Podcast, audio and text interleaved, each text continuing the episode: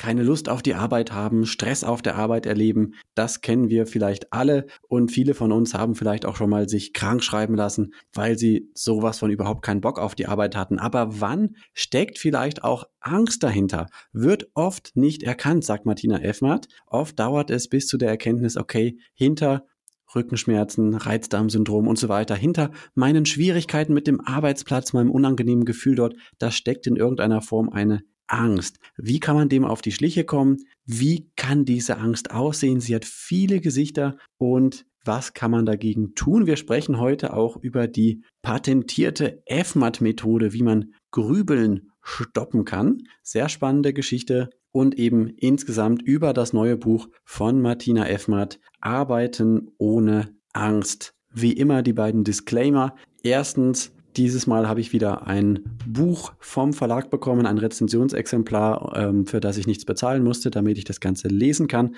Und deshalb muss ich diese Folge aufgrund der juristischen Gegebenheiten als Werbung bezeichnen. Was anderes als das Buch habe ich nicht bekommen. Zweitens, selbstverständlich ersetzen unsere unser Austausch hier ersetzt selbstverständlich keinen Arztbesuch, keine Therapie. Wir können über diesen Podcast keine Diagnose, keine persönlichen Empfehlungen geben. Für alles, was du möglicherweise auf Grundlage des Podcasts entscheidest, bist du selbst verantwortlich. Bitte halte bei Problemen Rücksprache mit einem Arzt oder einer Therapeutin. Genug der Vorrede, rein ins Gespräch. Viel Spaß.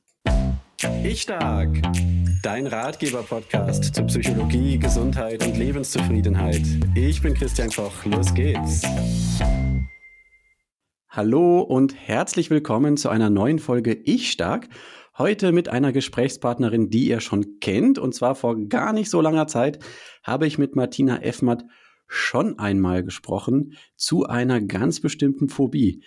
Damals war es die Emetophobie, die Angst vor Übelkeit und Erbrechen. Und heute sprechen wir über Angst und Stress in Bezug auf den Beruf, auf den Arbeitsplatz. Mega wichtiges Thema, betrifft viele, viele Leute. Martina, schön, dass du dir die Zeit nimmst. Herzlich willkommen. Ja, vielen Dank für die Einladung. Ich freue mich wieder da zu sein. Grüß dich, Christian. Ich sage direkt vorab nochmal, wir haben dich ja an und für sich schon in, in Folge 60 einigermaßen vorgestellt. Und äh, du hast mir im Vorgespräch schon gesagt, der große Schwerpunkt in deiner Praxis ist eigentlich immer noch die Emetophobie, die Angst vor Übelkeit und Erbrechen. Aber es ist eben nicht das Einzige, was du machst in deiner Düsseldorfer Heilpraktikerpraxis, sondern ähm, es gibt auch noch einiges anderes, insbesondere rund um Ängste und Phobien. Und heute sprechen wir über Angst vor dem Arbeitsplatz. Da ist meine erste Frage.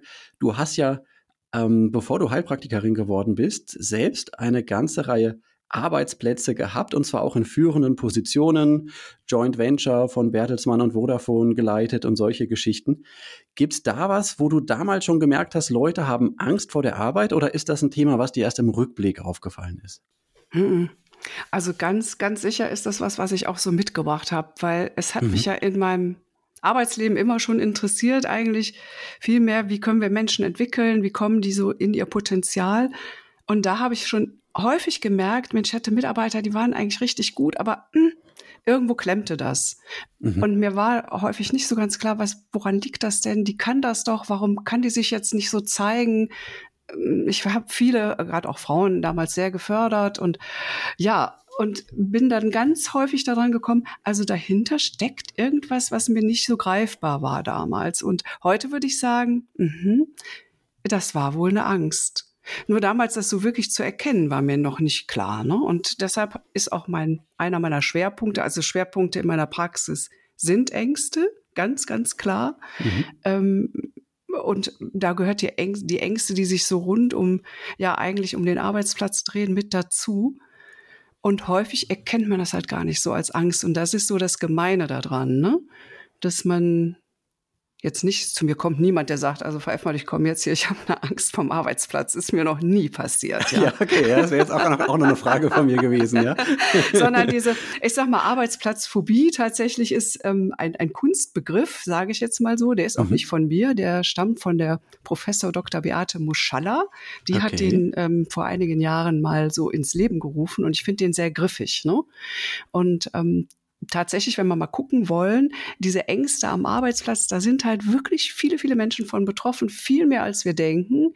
Nämlich, ähm, da gibt es so Studien auch von der Uni Braunschweig, der hat sich da mal ganz massiv drum gekümmert und geguckt und hat festgestellt, dass so 30 bis 60 Prozent der Menschen, Boah. die sozusagen im Moment in der medizinischen Rehabilitation sind, davon sind 30 bis 60 Prozent von Arbeitsplatzängsten betroffen. Das ist okay. ja eine wahnsinnig große okay. Zahl. Mhm. Und die haben auch festgestellt, dass ungefähr fünf Prozent, und zwar der psychisch gesunden Berufstätigen, sich auch schon mal wegen unerträglicher Probleme am Arbeitsplatz haben krankschreiben lassen.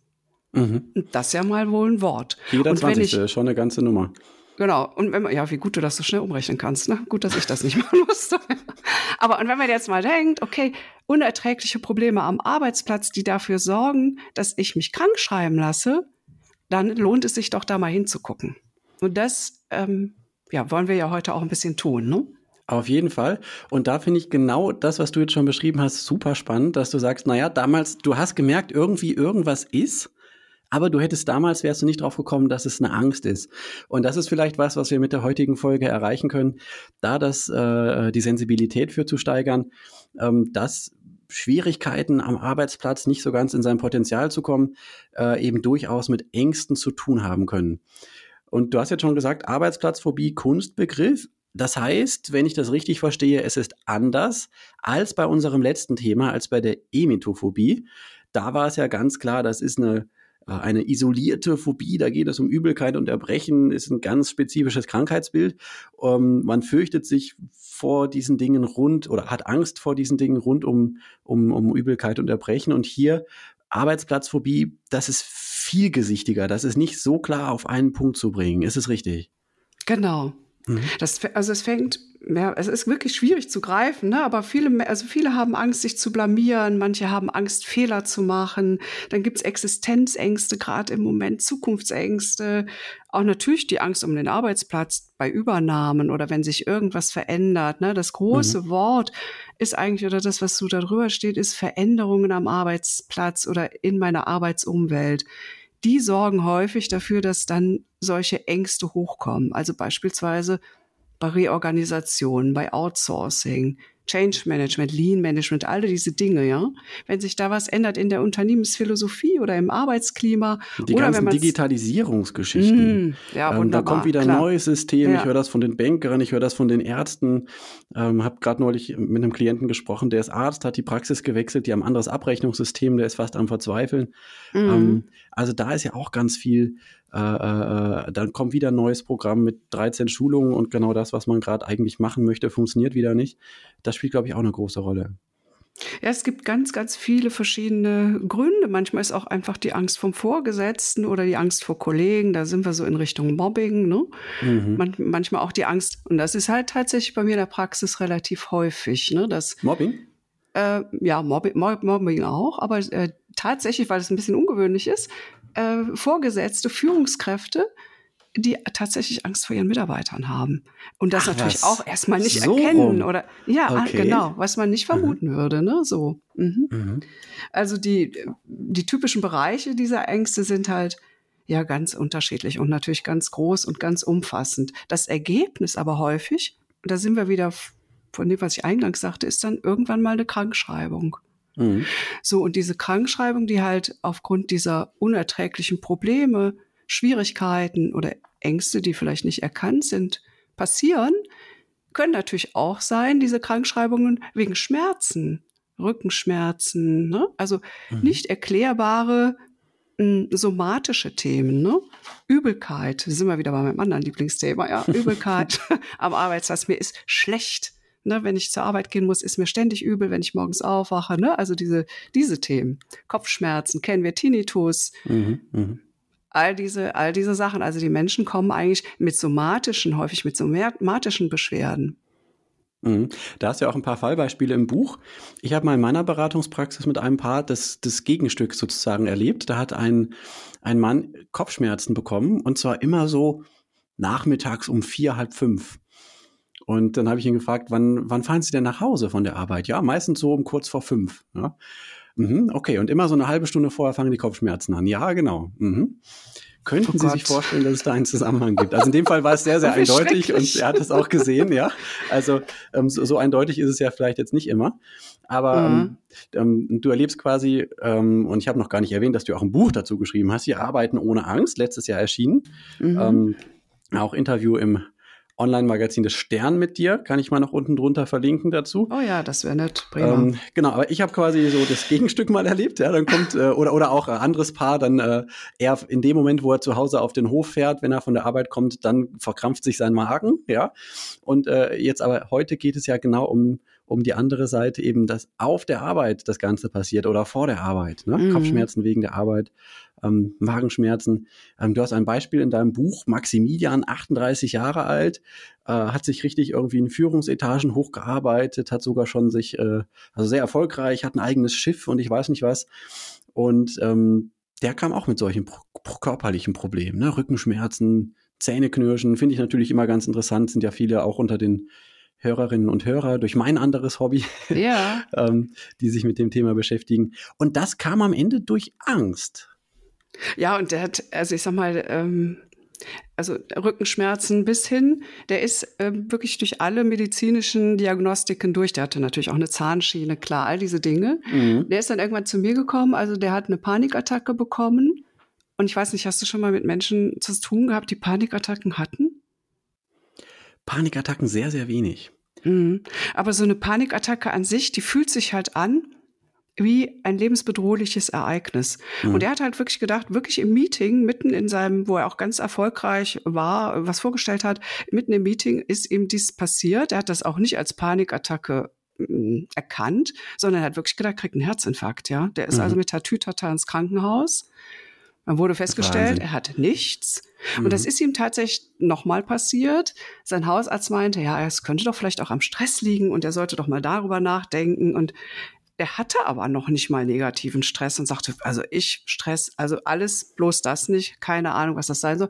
Beim dritten Mal haben sie ihm dann aber auch im Krankenhaus gesagt, also da muss irgendwas psychosomatisches sein, das mhm. nennt sich Panikattacken, was sie haben. Mhm. Und dann war der bei mir, ja, und der ist zu mir gekommen, halt, weil ich auch Heilpraktiker bin, weil er wollte jetzt nicht zu so einem Psycho.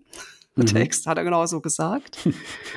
und dann ist es häufig erstmal, genau wie bei dir, genau zu gucken, wann passiert das, wie, wie äußert sich das und auch mit den Menschen ins Gespräch zu kommen, zu akzeptieren, dass das was mit einer Angst zu tun hat. Weil der war auch wirklich kein ängstlicher Typ und das anzunehmen, das ist der erste Schritt für denjenigen. Aha, diese Beschwerden, die ich da habe, die hängen mit meiner Arbeit zusammen und die haben irgendwas mit einer Angst zu tun. Es hat, das war, hat für ihn sehr lange gebraucht, ja, mhm. überhaupt zu verstehen, dass das in irgendeiner Form was psychosomatisches Igitt, ja, sowas sein sollte. Weil der war wirklich auch funktionieren, ja. Mhm. Das war ein Typ, der, ähm, und ist immer noch, ist wirklich sehr, sehr erfolgreich, extrem souverän und der hat halt dann gemerkt, wie so seine Leistungsfähigkeit dass er so einen Einbruch kriegte, ja, dass er sich ständig damit beschäftigt hat, bin ich noch gesund, ähm, was ist mit mir los und so. Und in dem Zustand kam der halt zu mir. Und dann haben wir festgestellt, er hat tatsächlich eine Existenzangst. Existenzangst. ja, okay. der hatte da ganz unten drunter liegen. Der war ja mega erfolgreich. Der war praktisch auf der Schwelle, dass der in die Geschäftsführung berufen werden sollte. Auf der Bereichsleiterebene war der schon der Jüngste in diesem Konzern. Mhm. Und ähm, der hat tatsächlich so die Angst, ich bin ja gar nicht so gut, wie die anderen das denken. Sowas war da im Hintergrund. Ich kann das eigentlich gar nicht so gut. Ich bin vielleicht doch ein Blender. Solche Sachen waren da so ganz unten unterschwellig mhm. drunter. Hochstapler-Syndrom. Mhm. Ja, aber hat, ja, er war kein Hochstapler. Er war ja so gut, ja. Mhm. Aber er hatte den mhm. Blick auf seine Ressourcen, äh, hatte er nicht mehr im Blick. Das war wirklich so eine ganz existenzielle Grundangst darunter. Und als wir die bearbeitet hatten, war es dann auch gut. Mhm. Und dann haben sich auch diese körperlichen Beschwerden gelöst. Ja. Schritt für Schritt. Also war, war auch ganz toll zu sehen, ne? Mhm. Mhm. mhm. Da ähm, kommen, ja. ja. Mir fällt gerade ein, vielleicht wäre es ganz klug, mal zu sagen, wann sollte man sich denn Gedanken darum machen, ob man so eine Angst vielleicht hätte. Weil der Maximilian hat ja das sich nicht gedacht und vor allen Dingen auch echt abgelehnt. Ja, also Ärzte, die ihn darauf hingewiesen haben, hat er gesagt, also wenn Sie mal mich in eine Psychoecke zu stellen, ist sozusagen eine Frechheit, ja. Ja, und das ist ja verbreitet, ja, dass Leute sagen, ja, ich, ich ja, spinne doch nicht, ich habe doch diese Schmerzen genau. wirklich, da ist doch was, da ist doch irgendwie genau. ein Nerv eingeklemmt ja. oder ein Wirbel mhm. verrutscht oder so. Ähm, ja, ja. Jetzt soll mir der Arzt nicht sagen, äh, also das, das ist ja wirklich was sehr häufiges mhm. und äh, ich, ich hätte jetzt genau auch danach gefragt tatsächlich. Ja. Ähm, Würde gern vorweg noch sagen, es ist was völlig Normales, ja, wenn wir psychischen Druck haben, wenn wir Anspannung haben, sonst was, das drückt sich immer auch im Körper aus. Und es ist auf jeden Fall wert, das auch anzuschauen. Ähm, mhm. Genau, aber mhm. das wäre genau meine nächste Frage jetzt gewesen. Woran merke ich das denn dann? Weil Rückenschmerzen, mhm. Nackenschmerzen, wenn ich jetzt rumfrage, äh, das hat ja irgendwie fast jeder. Genau. Ähm, aber die haben ja nicht alle Angst, oder doch? Ja. Und auch, also nein, natürlich nicht. Und natürlich auch, ähm, ich sag mal, nicht jedes mulmige Gefühl vor einem Meeting oder vor einer Präsentation ist eine Angst. Also das gehört ja fast dazu, so ein Stück weit. Ne? Ja. Braucht man sogar ein, vielleicht ein etwas mulmiges Gefühl und ein bisschen so eine Angespanntheit vor einer Präsentation, damit die Aufmerksamkeit hochgeht, damit der Körper ein bisschen mehr Adrenalin ausschüttet und so. Das ist ganz gesund und ganz gut. Also nicht jeder, der ein mulmiges Gefühl hat, äh, muss jetzt sagen, oh, vielleicht habe ich eine Angsterkrankung. Nein, nein, so ist es nicht. Ja? Mhm. Sondern wann sollte man überlegen, ob man nochmal mit dem Arzt spricht oder so therapeutische hm, Hilfe vielleicht in Anspruch nimmt? Also auf jeden Fall dann, wenn man über einen längeren Zeitraum am Tag, also sozusagen mehr als die Hälfte vom Tag über irgendein so Thema wirklich nachdenkt, ja, und sich damit beschäftigt, ja. Okay. Vielleicht auch mehr dann, als die wenn Hälfte man so, vom Tag. Mh, mhm. Ich denke schon, wenn man hm, das Gefühl hat, dass diese Angst häufiger auftritt und auch besonders lange anhält, also Herzklopfen und ne, so Angstsymptome. Und natürlich immer dann, wenn die Angst so das ganz normale Leben einschränkt. Und das kann halt im Beruf sein oder auch zu Hause. Also wenn mhm. ich merke, dass ich meine normalen Gewohnheiten zurücknehme, wenn ich im Beruf merke, mh, hm, also bevor ich jetzt, ich mache jetzt lieber dieses Meeting nicht, sondern ich frage mal einen Kollegen, ob der das übernimmt. Ne, so fängt das ja manchmal an. Auch die mhm. Präsentation könnte ja, könnte ja auch meine Chefin machen oder ein Kollege. Also wenn ich merke, dass ich eigentlich so, mh, hm, ja, so das ein bisschen vermeide und verschiebe, wenn ich da mir selber auf die Schliche komme, dann lohnt es sich dahin zu gucken. Ne? Mhm. Ja, und natürlich, wenn ich meine Ängste oder mein Unwohlsein, ich nenne es häufig Unwohlsein, äh, gerade deshalb, weil die Menschen das nicht mit Angst in Verbindung bringen. Also wenn ich mein Unwohlsein mit, mit Alkohol oder Beruhigungsmittel sozusagen bekämpfe. Und ja. das, das ist tatsächlich recht häufig. Ne? Also ich frage meine Patienten alle, die zu mir kommen, wie ihr Alkoholkonsum ist. Und da ist so das Glas am Abend ähm, so zum Runterkommen, das gehört schon häufig dazu. Ne? Und da sollte man doch mal zumindest drüber nachdenken. Ne? Mhm. Es gibt andere Strategien, die sehr wirkungsvoll sein können und die nicht diese unangenehmen Nebenwirkungen haben auf Dauer. Mm. Mhm. Ja, ganz okay. sicher. Also da könnte man sagen, mit diesen Punkten, wer sich darin wiederfindet, das könnte ein Thema sein, das lohnt sich da mal näher hinzuschauen. Und wäre sinnvoll, mal ranzugehen. Ähm, keine Angst vor der Angst sozusagen, ja. Ähm, genau. ähm, und du sagst jetzt aber Arbeitsplatzphobie, das ist ein Kunstwort, da versteckt sich irgendwie ganz viel drunter oder das hat verschiedene Gesichter. Wie kann ich mir das denn vorstellen? Hm. Das ist eine gute Frage, weil also diese Gedanken um den Arbeitsplatz sind sicherlich und die panikartigen Ängste, die sich, das ist dann die größte Aus, Prägung sozusagen, wenn ich panikartige Ängste habe am Arbeitsplatz. Äh, das ist sicherlich die größte Form. Aber mhm. darunter sind halt häufig ganz andere Ängste, die wir auch kennen, also wie soziale Phobien zum Beispiel. Okay. Ne? Mhm. Und weil die so mm, ja so sehr verbreitet ist, lohnt sich das vielleicht noch mal dahin zu schauen. Ne? Bei wie sich das aus, Phobie. ja, wie sich das mhm. so auswirkt, weil das halt ja auch viele daran hindert, ihr Potenzial zu zeigen. Und das Interessante ist, bei einer arbeitsplatzbezogenen sozialen Phobie, jetzt wird es ja kompliziert beim Sprechen schon, arbeitsplatzbezogene soziale Phobie, mein Gott. Aber du weißt, was ich meine. Beim, beim ne? Zuhören geht's, ja. Ja, okay. Mhm. Also bei mir knotet sich gerade die Zunge. Ja, aber also bei solchen Sachen am Arbeitsplatz, das sind Menschen, die mh, hm, halt nicht sozial phobisch an sich sind. Mhm. sondern nur in Bezug auf die Arbeit und wo das auch dann erst auftritt.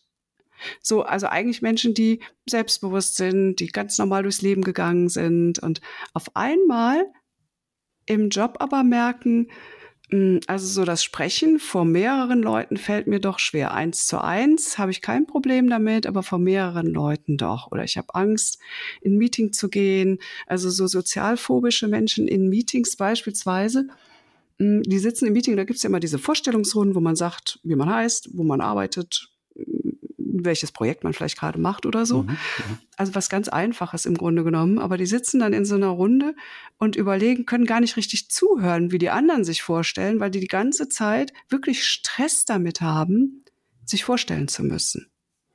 Mhm. Also das kann und, ich tatsächlich auch, mir dann schon mal so Worte zurechtzulegen oder so. Mhm. Ähm, dann wird vielleicht noch irgendwie eine tolle Frage dazu gestellt. Und was sage ich jetzt gleich zu der Frage? Ne? Ah, ich bin als Übernächster dran, jetzt muss ich mal langsam mir was einfallen lassen. Ne? Genau. Mhm. Also es kennen wirklich viele, aber für Sozialphobiker ist es halt so ein Stress, dass die irgendwann nicht mehr in diese Meetings gehen. Mhm. Und dann wird es halt schwierig.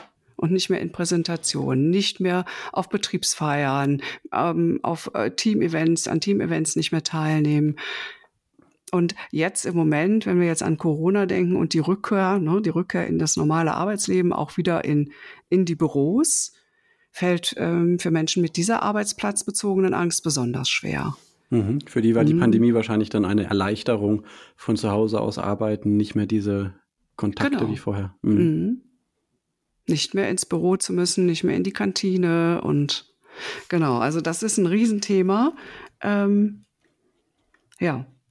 Was kennzeichnet denn so eine soziale Phobie?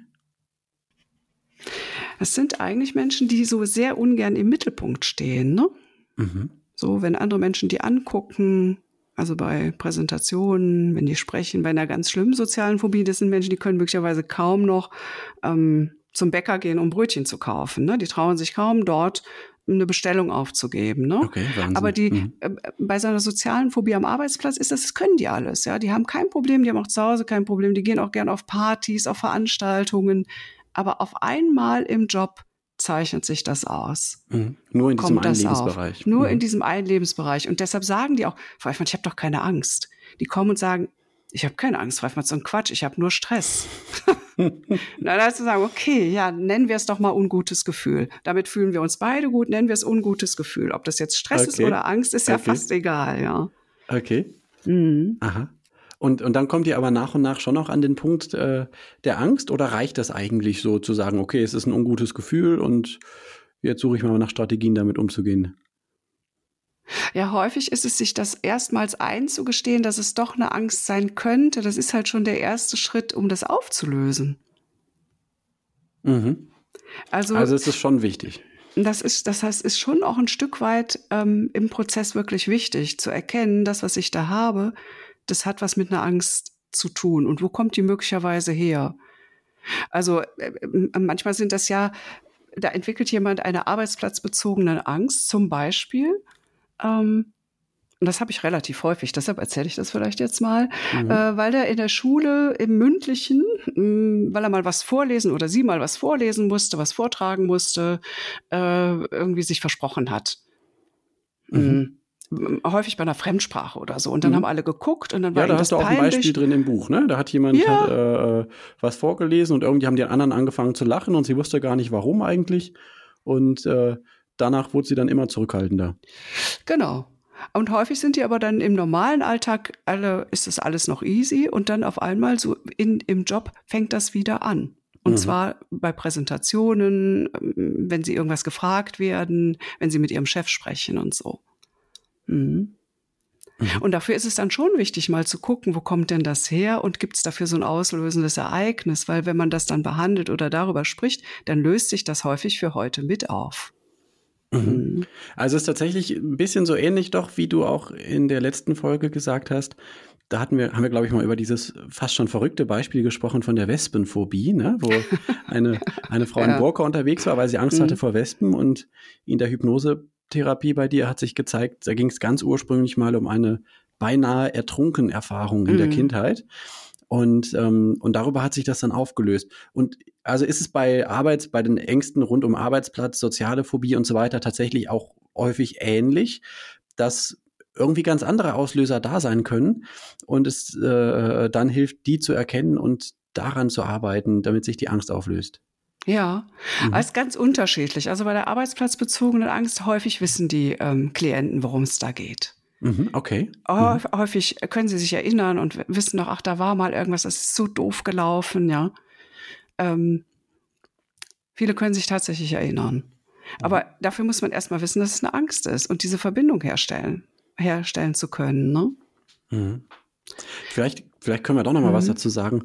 Was sind denn so Anzeichen für Angst? Ne? Also eben hast du schon gesagt, woran merkt man, wenn es zu viel ist? Ne? Also ja. ich denke irgendwie den halben Tag lang drüber nach oder so. Aber gibt es irgendwo was, ähm, woran ich Angst noch irgendwie erkennen kann? Irgendwie körperlich äh, was Typisches oder oder was wäre so ein Anzeichen für Angst im Unterschied zu anderen unangenehmen Gefühlen, wie du es mhm. eben genannt hast? Naja, ist häufig, also häufig gerade im Arbeitsumfeld, ähm, so Herzrasen, Luftnot, mhm. Beklemmungen oder kribbelnde Hände, vielleicht auch Schwitzen oder Zittern, so nervös zu sein. Ne? Alles ist ein bisschen zu viel, okay, ne? so okay, Hitzewallungen ja. zu haben, mhm. Übelkeit, ne? Schwindel, so Verspannungen, also all das, was man so körperlich spüren kann, ne? Magenschmerzen. Mhm. Aber auch häufig ähm, Harndrang oder, oder Durchfall. Ne? Da sind wir bei so einem Thema, also mh, hm, vom Reizdarmsyndrom zum Beispiel. Ne? Viele Patienten ja. mit Ängsten, wo man jetzt denkt, ja, Angst, also Angst am Arbeitsplatz, kommen tatsächlich mit einem Reizdarmsyndrom, was so keine körperliche Ursache hat. Die sagen, ich war schon überall, Magen-Darm, alles ist in Ordnung. Und dafür, dazu muss man wissen, dass 30 Prozent derer, die Reizdarm haben, haben nichts Körperliches. Es ist rein psychosomatisch. Jeder Dritte man, fast. Mhm. Ja, und wenn man dann guckt, was haben die denn? Ja, die haben Schiss sozusagen. Und zwar mhm. eigentlich, und das mhm. ganz häufig, das Reizdarmsyndrom ist ganz eng mit Arbeitsplatzphobie zusammen. Ist ganz, ganz eng. Das hat ganz viel damit zu tun mit Präsentationen, mit diesen Themen und äußert sich aber halt, indem sie halt einen Durchfall haben. Mhm. Und dann die Angst entwickeln, wenn ich da jetzt gleich im Meeting bin und dieses, äh, diese Präsentation halten muss, könnte es ja sein, dass ich zur Toilette muss und dann komme ich da nicht raus. Ne? Weil ich bin ja mhm. im Meeting und so entwickelt sich diese Angst. Mhm. Und das mhm. äh, führt halt nachher dazu, dass es äh, bis zur Panik gehen kann, ne, dass diese Gedanken, wenn du jetzt an den Reizdarm, ne, dann denken die sie vorher schon am Tag vorher oder zwei Tage vorher, hoffentlich äh, klappt das alles mit dem Meeting. Inhaltlich wissen die, was sie sagen wollen, die sind gut vorbereitet für die Präsentation, aber dann kommt der Gedanke, es könnte ja sein, dass ich einen Durchfall entwickle. Und dann geht das so weit, dass die am Tag vorher nichts mehr essen, weil sie denken, wenn ich da nichts gegessen habe, kann ich auch keinen Durchfall kriegen. Mhm. Reizdarm. Wahnsinn. Ja. Mhm. Und das in Verbindung zu bringen, zu sagen, es hat wirklich nichts mit ihrem Darm zu tun, sondern es hat was mit einer Angst zu tun vor der Präsentation und dann zu schauen, ja, wo kommt denn diese Angst? Soll es wirklich eine Angst sein? Und wenn die da ist, wo kommt die denn her? Und dann sind wir dabei, das sind dann häufig Existenzängste, Versagensängste, ja, Ängste mhm. nicht so gut zu sein, Konkurrenzdruck mit Kollegen, sich zu blamieren. Also die Ängste, die dahinter liegen können, können wirklich unterschiedlich sein. Ne? Wie lange dauert das bei dir in der Praxis, bis dann jemand zum Beispiel mit Reizdarmsyndrom ohne körperliche Ursache die Idee annehmen kann, okay, es geht vielleicht doch um Angst? Also ist natürlich ganz unterschiedlich, ja. das ist klar. Ja, das wollte ich jetzt nicht sagen, genau. Aber es ist, ist halt Naja, aber wenn die, wenn die Menschen zu mir kommen, kommen sie entweder auf Empfehlung oder halt, äh, weil sie auf meiner Webseite schon gelesen haben, dass ich darauf spezialisiert bin. Und dann haben sie sich okay, irgendwie ja. auch mhm. schon damit auseinandergesetzt, dass es doch etwas mit Angst sein könnte. Aber sie kommen dennoch mit den Worten und sagen, ich weiß, Sie sind darauf spezialisiert. Ich komme auch hierher, weil es könnte ja sein. Aber ich sage Ihnen sofort, eine Angst habe ich eigentlich nicht. Es ist mhm. nur der Stress. Mhm, mh. Mhm. Ja. Okay, ja, spannend, spannend. Also, ähm, ja, ich überlege gerade auch so, also Angst ist ja auch keine besonders anerkannte Emotion. Ne? Also es gibt ja so einige Emotionen, die sind völlig in Ordnung. Ähm, die darf man gerne haben. Man darf äh, Freude auf jeden Fall gerne haben. Am, am, besten sollen wir alle jeden Tag fröhlich sein. Ne? Mhm. Ähm, aber Angst, das, und selbst wenn ich sage, okay, ich bin, ich bin wütend oder sauer oder sowas, ist es zwar auch nicht schön, aber ist noch eher akzeptiert, glaube ich fast als so Angst. Das hat sowas wie ähm, Schwäche. Da, ja, genau, ja. Schwäche. Ja, genau. Ganz fies. Also ich finde es auch ganz gemein, weil ähm, Burnout beispielsweise auch vor 15 Jahren war es auch ein Tabuthema. Heute ist mhm. Burnout doch weitestgehend anerkannt. Ja. Und da muss man auch sagen, beim Burnout äh, denkt man ja immer, na ja, der hat ja wenigstens auch richtig viel gearbeitet für die Firma, ja, sonst hätte er ja keinen Burnout bekommen, ne? Mhm. Das ist okay. Angst ist nicht okay. Und das ist komisch. Und wenn man genau hinguckt, mit meiner Logik hinguckt, dann ist hinterm Burnout häufig auch eine Angst. Mhm, okay. Weil, wenn man jetzt mal genau schaut, ne? Was führt denn zum Burnout? Zum Burnout führt, dass jemand ganz, ganz viel arbeitet. Machen wir es mal ganz einfach, wollen es nicht ja. kompliziert machen. Wenn man es ganz einfach macht, ne, dann arbeitet der ganz, ganz, ganz viel. Ja, warum denn? Der arbeitet zu viel, weil er vielleicht Angst hat, nicht so gut zu sein, dass er mehr leisten muss als die anderen, dass er mehr, ne? Also, mhm. und dahinter könnte eine Angst stecken, dass ich meinen Arbeitsplatz verliere, dass ich, ne, nicht mhm. so gut bin wie die anderen, dass ich einfach mehr leisten muss. Ja, ist nachvollziehbar. mhm. Ja, aber wird halt so nicht thematisiert, ne? Mhm. Ja, Burnout ist ja eher wie so eine Auszeichnung, ne? Mhm. Ja, der hat ja viel gearbeitet, genau. genau. Wenn er jetzt sagen mhm. würde, ich habe so Angst, nicht genug, gut genug zu sein und deswegen habe ich so viel gearbeitet, das wird dann schon wieder anders angeschaut. Ne? Ja, ja, ja. okay. Ähm, stimmt, ist was dran. Ähm, okay. Dann äh, würde ich schon gerne nochmal nachfragen bei diesem spannenden Thema. Vorgesetzte, die Angst vor ihren Mitarbeitern haben. Das finde ich ja spannend. Also was man ja kennt und wozu es tausend Artikel gibt und so weiter, ist Mitarbeiter, die Angst vor ihren Chefs haben und die Quote von Narzissten und manipulativen Persönlichkeiten ist unter Vorgesetzten besonders hoch und wie auch immer. Aber Vorgesetzte, die Angst vor ihren Mitarbeitern haben. Wie kommt das denn zustande? Ähm, ja, wie das genau zustande kommt, das kann ich dir gar nicht sagen. Aber die Menschen oder die Chefs, mm, die mit diesen Ängsten zu tun haben und die natürlich auch erstmal nicht wissen, dass es möglicherweise eine Angst ist vor ihren Mitarbeitern, sondern mhm. die merken halt, dass ähm, häufig sind die, was ja häufig ist, warum, warum wird man befördert? Ne? Äh, man wird befördert und bekommt eine Führungsaufgabe und hat ja dann auch andere Aufgaben, nämlich Führungsaufgaben. Ne? Ja. Und das führt dazu, dass die Mitarbeiter häufig ja viel fachkompetenter sind. Mhm. Ne? Auch mhm. logisch. Und auch möglicherweise der neue Vorgesetzte, die neue Vorgesetzte, die haben vorher ja auch in ihrem Fachgebiet gearbeitet. Genau. Und dort ihre Expertise entwickelt und vielleicht die Expertise zum Führen, die haben sie noch gar nicht so gelernt. Ja, genau. Und, mhm. sie, und, und da ist dann so die Krux, weil die Mitarbeiter fachkompetenter sind. Und wenn ich ein Chef bin, der mich, der sich über seine Fach- und Sachkompetenz bisher immer bewahrheitet hat, den macht das dann Angst und der fühlt sich häufig auch als Blender. Mhm. Und sagt, eigentlich sind meine Mitarbeiter alle besser als ich, äh, wenn, wenn, die wüssten, wie schlecht ich bin. Ja, ich habe also gerade, also will jetzt keine äh, keine Branche nennen, aber ich, es ist mir einfach schon öfter öfter so passiert, ja, und öfter so vorgekommen. Und da halt erstmal den Blick äh, für die Vorgesetzten darauf zu bekommen, sozusagen, äh, wo deren eigenen Stärken sind, ne? das wieder ins Bewusstsein zu rufen und äh, zu gucken, was ist denn wirklich wichtig an der Stelle, wenn ich Vorgesetzter bin? Was ist denn tatsächlich meine Aufgabe, ja? Und das mhm. ist halt nicht mehr die Fachaufgabe, sondern es ist eine andere Aufgabe, es ist die Aufgabe zu führen, ja. Mhm. Mhm. Okay, und sich dann da auf die neue Kompetenz zu besinnen die ja auch ja. einen doppelten, doppelten Wortsinn hat. Ne? Einmal das, was man drauf hat, was man kann, andererseits auch das, was einem auch als Aufgabe zukommt. Ne? Das ist mhm. ja, wird ja auch Kompetenz genannt. Mhm. Okay.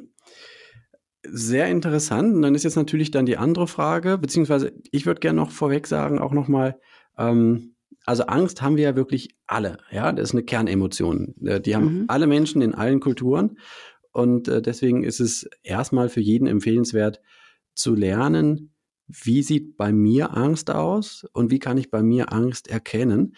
Ähm, und das hilft dann vielleicht auch, äh, wenn dann mal sowas ist, wie du es jetzt auch beschrieben hast, mit Angst rund um, und, rund um die Arbeit, das auch dann früher zu erkennen. Ja, aber um da nochmal die Schwelle ein bisschen niedriger zu setzen, es ist wirklich so, egal wer du bist, der du gerade zuhörst, auch du hast Angst, das gehört zu dir, insofern du ein Mensch bist. Ja, und äh, genauso auch die Martina und ich hier, das, äh, das verbindet uns alle. Ja. Okay, aber dann mhm. die, die, die andere Frage, okay, jetzt ist diese Angst da, Ja, du hast noch einige andere Beispiele auch im Buch. Ne? Das kann auch von Mobbing kommen, das kann auch ähm, ähm, sogar Agoraphobie kann irgendwo dahinter stecken. Ja, so die Angst vor Menschenmengen und Reisen und so weiter kann auch eine Rolle spielen. Ähm, und äh, insofern viele Gesichter. Aber mhm. wie ist das dann eigentlich in der Behandlung? Wir haben ja vor ein paar Folgen eben schon über die Emetophobie gesprochen und wie man die so behandelt. Und ist das jetzt hier eigentlich ganz ähnlich oder gibt es dann wieder ganz andere Ansätze, wenn jetzt sich die Ängste nicht auf Übelkeit und Erbrechen beziehen, sondern eben gerade auf die Arbeit? Mm, also ich glaube, es ist, es hat natürlich, also Ängste zu behandeln, hat schon auch viele gleiche Komponenten. Ich arbeite ja selber sehr viel mit Hypnose zum Beispiel. Ähm, bei der Arbeitsplatzphobie oder bei Ängsten so grundsätzlicher Natur, also wie sozialen Ängsten, die sich vielleicht auf den Arbeitsplatz auswirken oder ähm, generalisierten Ängsten, die im Arbeitsumfeld aufkommen oder, oder hypochondrischen Ängsten, du hast gerade angesprochen, es gibt ja ganz vielfältige Ängste, die ja. im Arbeitsalltag aufkommen, geht es halt immer erstmal darum, die Situation zu analysieren.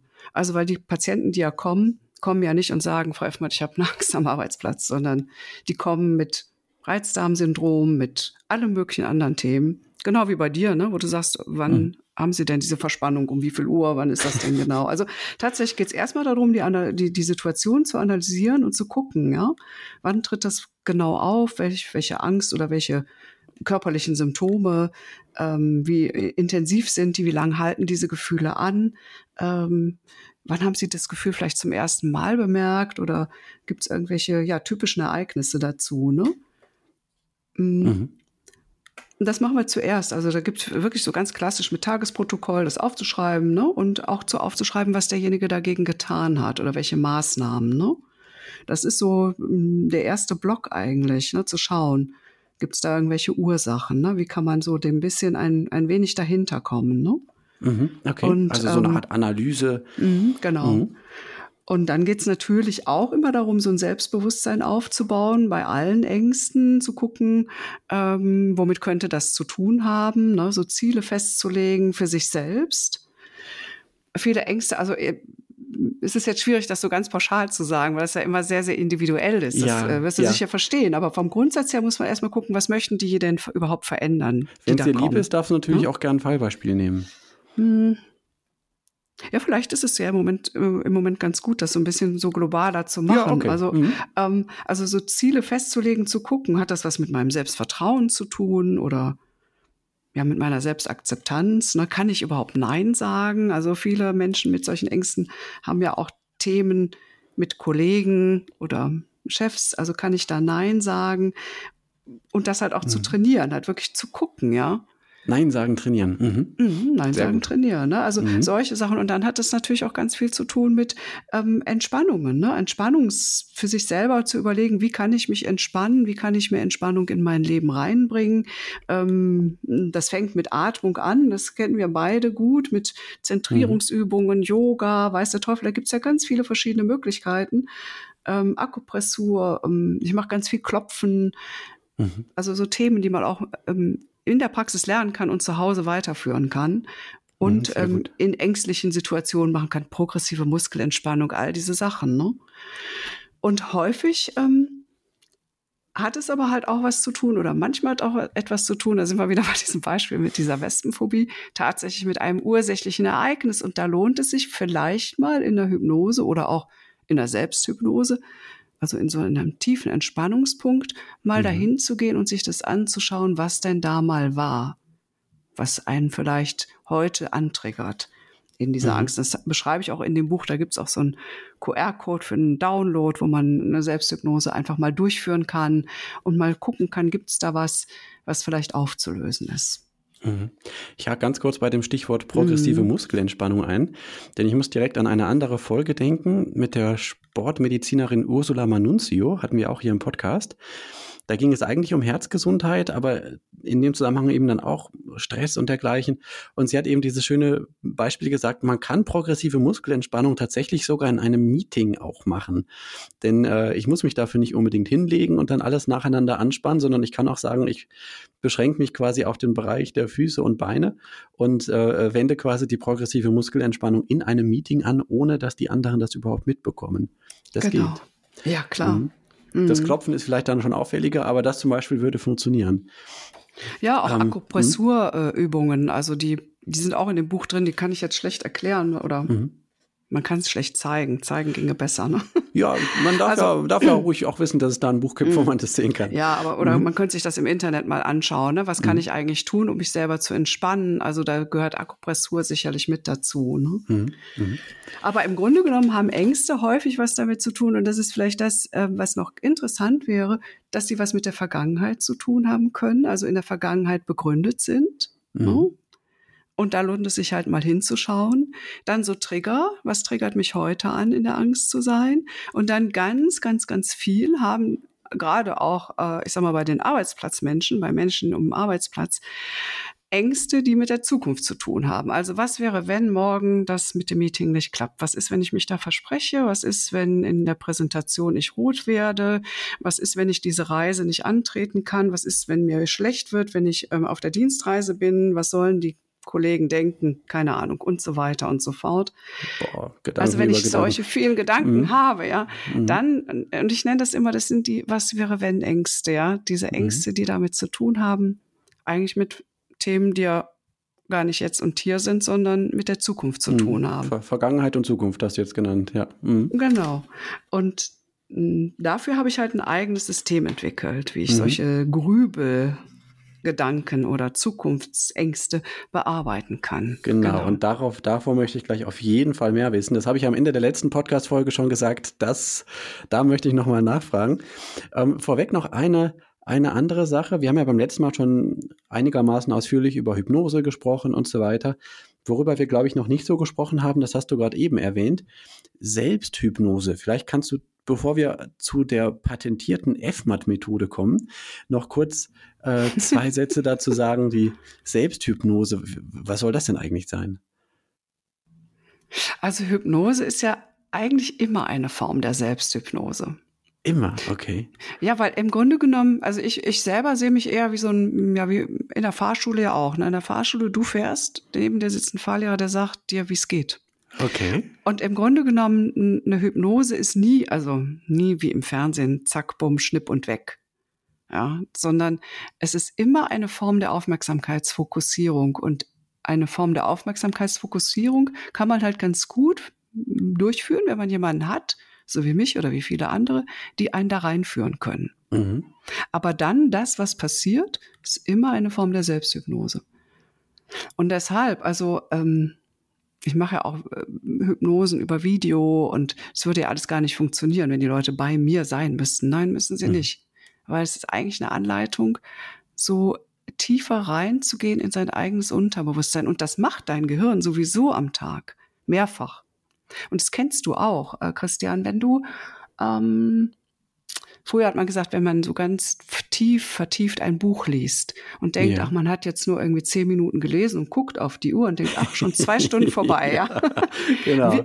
Ich kenne das noch. Die meisten kennen das heute nur vom PC, ja. Da, da ja, nicken auch sagen, die Jugendlichen und sagen, vor, stimmt, ja. ja ne. Man will nur eben kurz was googeln und zack ist man zwei Stunden im Internet gewesen. Mhm. Ohne das, das gegoogelt zu haben, was man am Anfang googeln wollte. Genau, ja. weil ein das da so reinzieht. Wenn du eine längere Autostrecke fährst und denkst, ach, ach komisch, ich bin ja schon angekommen, habe ich gar nicht gemerkt. Mhm. Dann hat sich dein Gehirn sozusagen in diesen hypnotischen Zustand gesetzt, um sich auch zu erholen. Also es ist ein Erholungszustand mhm. okay. des Gehirns und deshalb funktioniert Selbsthypnose und deshalb geht das auch mit so einem QR-Code, wo so ein Download drin ist und ich höre mir das an und gehe in diese Hypnose rein. Mhm. Den QR-Code gibt es in deinem Buch, daher kommt mhm. er jetzt gerade. Ähm, okay, und damit kann man das dann quasi selbst für sich auch ähm, lernen und, und anwenden. Genau. Okay. Mhm. Ja, spannend. Und dann wollte ich aber ja unbedingt auf die FMAT-Methode zum Gedanken stoppen. Also dieses Grübeln ist ein ganz typisches Zeichen für Ängste. Gibt es aber nicht nur bei Ängsten, gibt es ja in ganz vielen Zusammenhängen. Und ich habe auch immer wieder, auch in meinem Umfeld dann, auch in meinem Arbeitsbereich, die Frage, oh, wie kann man denn das stoppen? Da kommen immer diese Gedanken. Ne? Auch zum Beispiel beim Einschlafen. Ich kann gar nicht einschlafen, weil da habe ich so viele Gedankenkreise und immer die gleichen Gedanken und so. Und dann gibt's natürlich so die Klassiker, die Tipps irgendwie wie niederschreiben, wie ähm, eine körperliche Geschichte machen. Auch da könnte man wieder progressive Muskelentspannung oder was anderes sagen, um, um mit dem Fokus woanders hinzukommen und so weiter und so weiter. Aber du hast noch was anderes im Angebot, nämlich eine Methode, die du entwickelt hast. Und da bin ich jetzt mal sehr gespannt. Ich habe ja ein bisschen was dazu gelesen. Mhm. Ähm, habe eine kleine Vorstellung davon, ähm, aber du kannst es wahrscheinlich noch mal besser darstellen. Ich hatte schon überlegt, ob ich das mit dir jetzt hier so online mache. Okay, okay. aber, also ich ja. will dich jetzt nicht verschrecken, ja, aber man könnte das vielleicht sogar tun. Ja, da bekomme ich direkt ein mulmiges Gefühl, der Puls geht ein bisschen hoch. Können wir ruhig machen, ja? Nein, aber also ich, aber ich kann dir mal erklären, also weil äh, vom Grundsatz her, ich habe das entwickelt, natürlich mit vielen tausend Patienten und irgendwann ja. habe ich gedacht, wow, das ist, das funktioniert so toll, ich muss das aufschreiben, und mache das immer, ja, so und nachdem ich das dann immer und immer gemacht habe, dann habe ich es irgendwann also angemeldet, ne, sozusagen als eigene Methode, weil ich dachte, das ist so toll, vielleicht bringe ich die mal anderen Menschen bei, ja, weil mhm, mhm, das so eine super Methode ist. Und die ist so einfach. Und die Idee hinter dieser Methode ist, und das kennst, grübelst du denn schon mal? Hast du schon mal so Gedanken, die du, wo du so ganz viel denkst oder wo es sich so denkt in dir zu irgendwas? Hm. Hm. Also ich glaube, so der typische Grübler bin ich jetzt Bist nicht. Bist du gar nicht, ja. Ähm, das wäre schon eine Voraussetzung für die hm. Methode. Das wäre ja? schon so, ja. Okay. Aber wenn nicht, okay. Hm. Aber hm. hätte ja sein können, dann hätten wir es jetzt wirklich machen können. Aber an, an sich, ich mache das ja auch vielfach mit meinen Emetophobie-Patienten, das sind ja häufig Jugendliche. Und dann okay. werden die mhm. oft begleitet vom Vater oder von der Mutter. Und wenn ich diese Sitzung mache, dann sage ich immer, ach, wenn Sie Lust haben, bleiben Sie doch mal eben noch hier. Dann können wir auch mal gucken, ob Sie auch ein Gedankensystem haben. Ein Gedankensystem. Genau, so mhm. nenne ich das nämlich, weil was ich mache, diese vielen, vielen, vielen Gedanken, die die Menschen haben. Was wäre, wenn das und das und das und dann das und dann denken die immer so weiter. Ne? Da sage ich immer, das sind ja keine Gedanken, die sie so denken wie, wenn sie eine Matheaufgabe lösen oder wenn sie was übersetzen müssen oder sich konzentrieren müssen oder wirklich denken. Und dann sagen die Stunden, ja, das stimmt, das ist, sind gar keine wirklichen Gedanken, sondern die fangen irgendwie an und dann kriegen die so ein, dann kommen die so über mich, sagen viele Patienten. Oder die, die mhm. denken sich so alleine. Und dafür okay. habe ich halt was entwickelt, wo ich mir mit den Patienten zusammen gar nicht angucke, was die denken. Da sage ich, das interessiert uns jetzt mal gar nicht. Es interessiert uns nicht, was du denkst, sondern uns interessiert nur das System, wie diese Gedanken in deinen Kopf kommen. Okay, das Wie Und, statt das Was. Mhm. Und ähm, hört sich total spooky an. Also manche ähm, Väter, die dann daneben sitzen, schütteln auch nur mit dem Kopf wenn ich das dann, also sie sitzen dann daneben und dass die Tochter oder meistens sind es ja junge Frauen sagt, ja, und es kommt dann von oben links und kommt da so reingeflogen und ist ein Bild und wird dann im Kopf immer größer und dann denken die irgendwie, jetzt haben die echt, jetzt haben sie beide einen Knall. Sehe ich den an, okay. ja. Ich weiß okay. genau, jetzt ist es, jetzt ist es ganz vorbei, ja. ähm, aber tatsächlich ist das so, äh, dass ich das rausgefunden habe, dass es so wirklich, wenn man es visualisiert oder auch fühlt, manche visualisieren es, können es wirklich sehen, habe ich ganz tolle Geschichten schon gehört. Mhm. Und manche fühlen es. Die sagen, mh, hm, wenn ich die Frage, konzentrieren sich mal drauf, wenn sie sich darauf konzentrieren, wenn es nur um das System geht und wir konzentrieren sich drauf, von wo die Gedanken in den Kopf kommen. Kommen die von oben oder von der Seite, von hinten? Dann sagen die auf einmal ganz klar, nee, die kommen bei mir von oben links oben links, hm, hm, da kommen die rein. Und wenn wir das, mhm. ja, das ist wirklich, ich bin da auch jedes Mal total begeistert. Ich schreibe es auch immer mit. Ich sage den Patienten auch immer, ah, sie müssen nicht sich müssen das sich nicht merken. Ich schreibe alles auf, ja, ich schreibe alles auf. Wir wissen das nachher genau, wie ihr System ist. Und wenn wir das dann gefunden haben, und das mache ich bei vollem Bewusstsein, das mache ich nicht in Hypnose, sondern wirklich, wenn mhm. die bewusstseinsklar da sind, weil mir das auch wichtig ist, dass wir das auch auf der Bewusstseinsebene haben. Danach gehe ich mit denen in eine Hypnose und dann verändern wir das. Und dann ist es meistens, ich will nicht sagen immer, das dürfte ich nicht, würde ich auch nicht wollen, aber schon viel besser oder sie können damit einfach besser umgehen. Und vielfach ist es so, dass Patienten wiedergekommen sind und gesagt haben, Wolfmart, ähm, ich weiß gar nicht, was ich jetzt denken soll. Ich merke erst mal, wie viele Stunden am Tag ich diese Gedanken hatte. Dass ich, mhm. wenn ich morgens aufgewacht bin, schon diese Gedanken hatte, jetzt habe ich die nicht mehr. Ich weiß gar nicht, was ich denken soll. Platz ja. da. ich brauche neue Gedanken. Ja, okay. ich immer, man muss gar nicht immer was denken, ja. Das ist, ist wirklich, ich, ich, wir können ja an einen Einkaufszettel denken oder was weiß ich, aber es ist doch super, wenn diese Angstgedanken weg sind. Ne? Wahnsinn, genau. Wahnsinn. Ähm, ich habe gleich noch eine Nachfrage dazwischen, woran mhm. ich gerade denken muss. Ähm, kennst du vielleicht auch ähm, den Gunther Schmidt, der Hypnosystemiker? Ja, ja, ja. Hat man auch so erzählt, äh, auch im Arbeitsumfeld wollte dann, äh, dann gab es irgendwie Supervision oder irgendwie sowas mit mehreren Kollegen und dann wollte einer nicht sagen, was sein Problem ist. Mhm. Und äh, dann dann äh, hat Gunter Schmidt mit dem Folgendes gemacht, dann, dann sagen, zeigen Sie doch mal mit, mit der Hand, mit dem Arm, ähm, wie dieses Problem aussieht. Ist das sowas, was so rumhackt oder ist das eher sowas, was so, äh, so faustmäßig da irgendwie sich rumdreht oder, oder, und dann hat er halt irgendwie da irgendwas gemacht, so ich glaube, der hat dann so gehackt mit seinem Arm, ne? Und äh, so und dann fangen sie jetzt mal langsam an, diese Bewegung zu verändern und dann ging es mhm. irgendwann in so einen Fluss rein oder so, ne?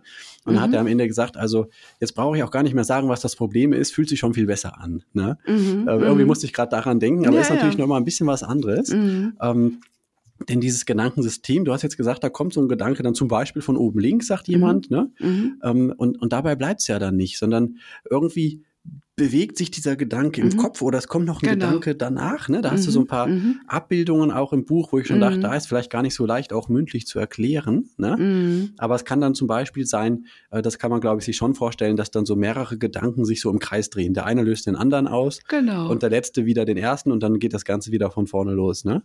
Ähm, oder, manche oder, haben hm? Sandstürme hm? im Kopf. Manche, Sandstürme. Ja, also ich habe schon die wirklich, ich habe ich habe so viele schon aufgeschrieben, Tausende. Also ich habe schon so tolle Sachen gehört, ja. Mhm, mhm. ähm, Blitze, Pfeile, Flüsse, Wasser, Zettel, auf denen das draufsteht und dann wird der Zettel im Kopf größer und also und wir gehen halt hin und verändern dieses System, ja.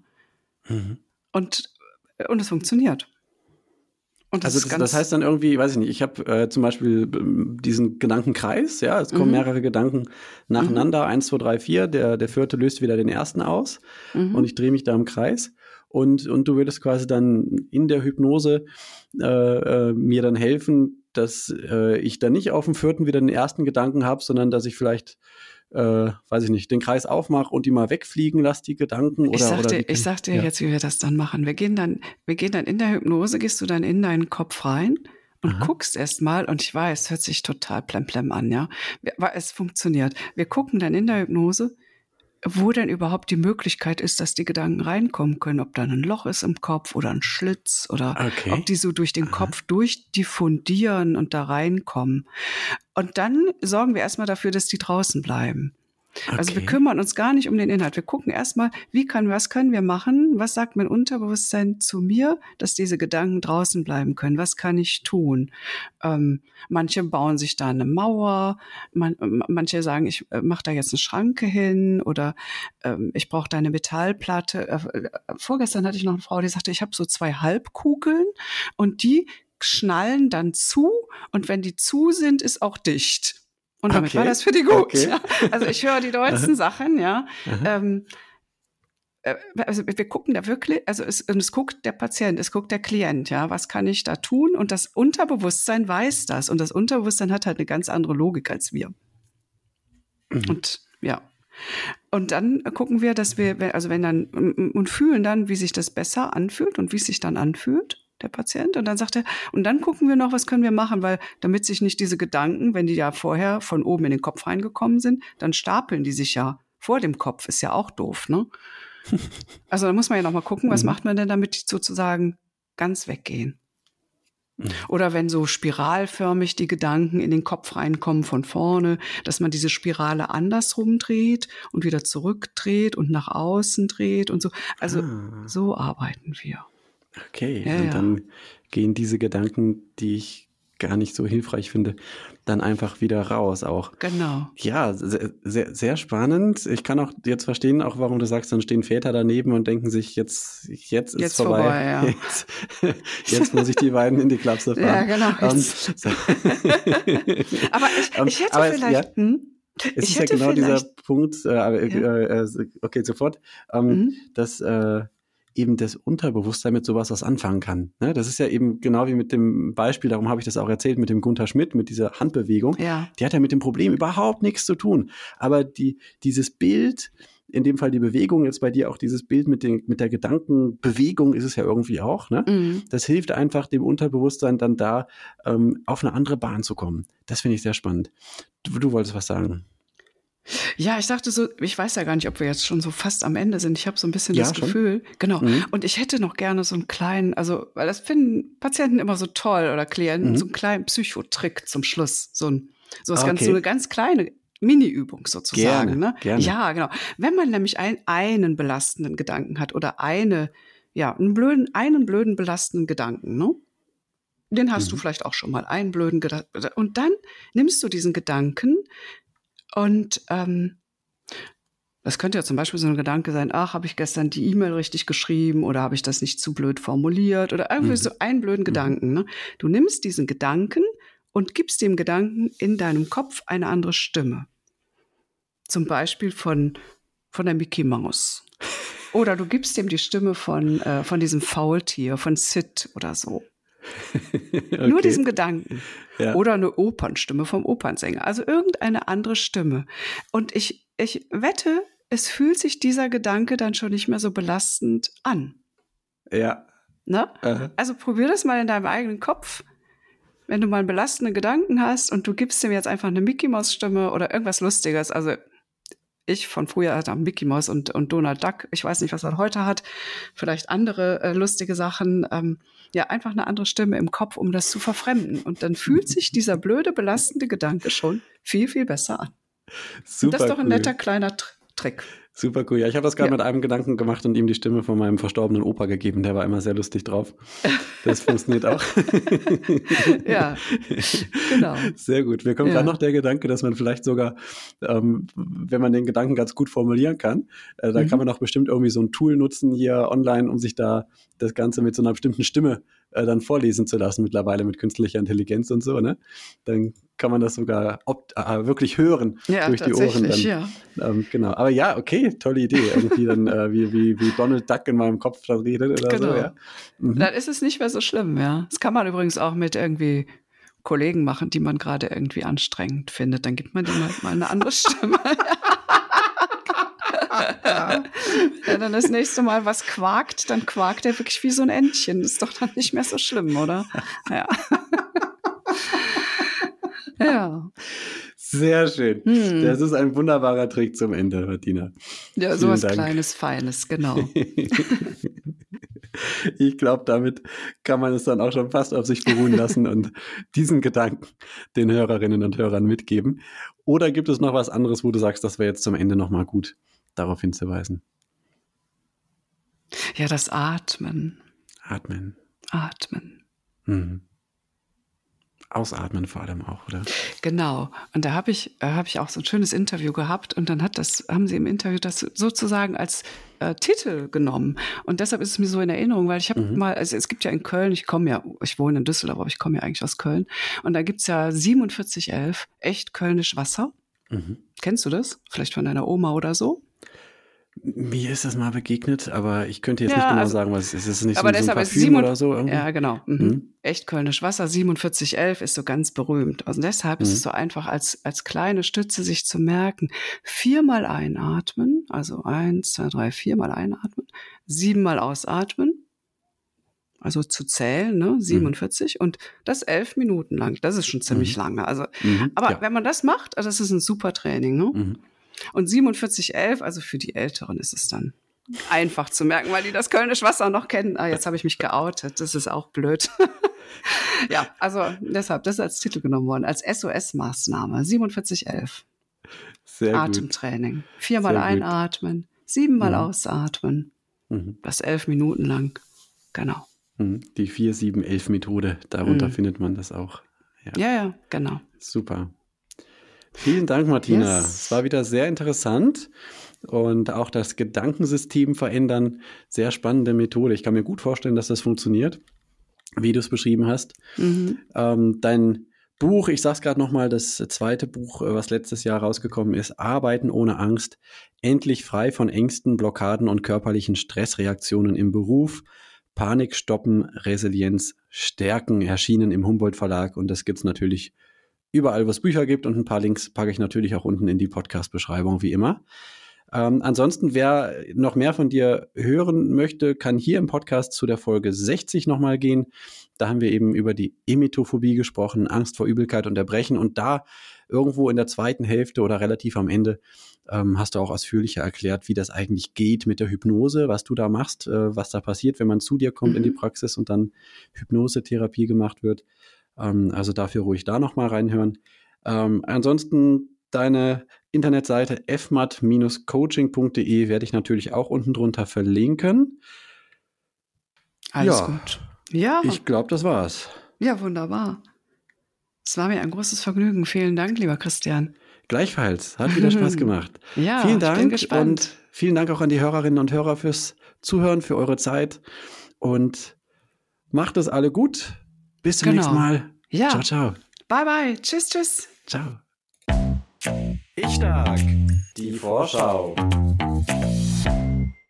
Statt Vorschau heute mal ausnahmsweise eine kleine Rückschau und zwar nochmal der Hinweis auf die Podcast-Folge 28. Damals ging es um das Thema Jobglück. Mit Dr. Achim Pothmann habe ich gesprochen, Unternehmer und mittlerweile mit der Mission glückliche Unternehmen und Jobglück für beteiligte ähm, Arbeitnehmer eben unterwegs. Und das schließt vielleicht ganz gut an an das heutige Thema ähm, Arbeiten ohne Angst ist schon mal ein sehr großes Ziel. Jobglück ist ja dann auch nochmal ein Ziel, was vielleicht ganz gut dazu passt. Ähm, wie geht das eigentlich? Was kann ich selbst dafür tun, ähm, mit meiner Arbeit zufrieden und sogar glücklich zu sein, gerne zur Arbeit zu gehen? Das war das Thema in Folge 28. Wenn du das nochmal vertiefen möchtest, dann hör da ruhig nochmal rein. Ansonsten freue ich mich wieder auf die nächsten Wochen. Ich kann gerade noch nicht ganz genau sagen, welche Folgen hier als nächstes kommen werden. Ist so manches in Planung. Auf jeden Fall denke ich, bleibt es dabei, dass es spannend und interessant bleibt. Vielen Dank, dass du dabei bist. Vielen Dank für dein Ohr und deine Zeit. Mach's ganz gut. Ciao, ciao.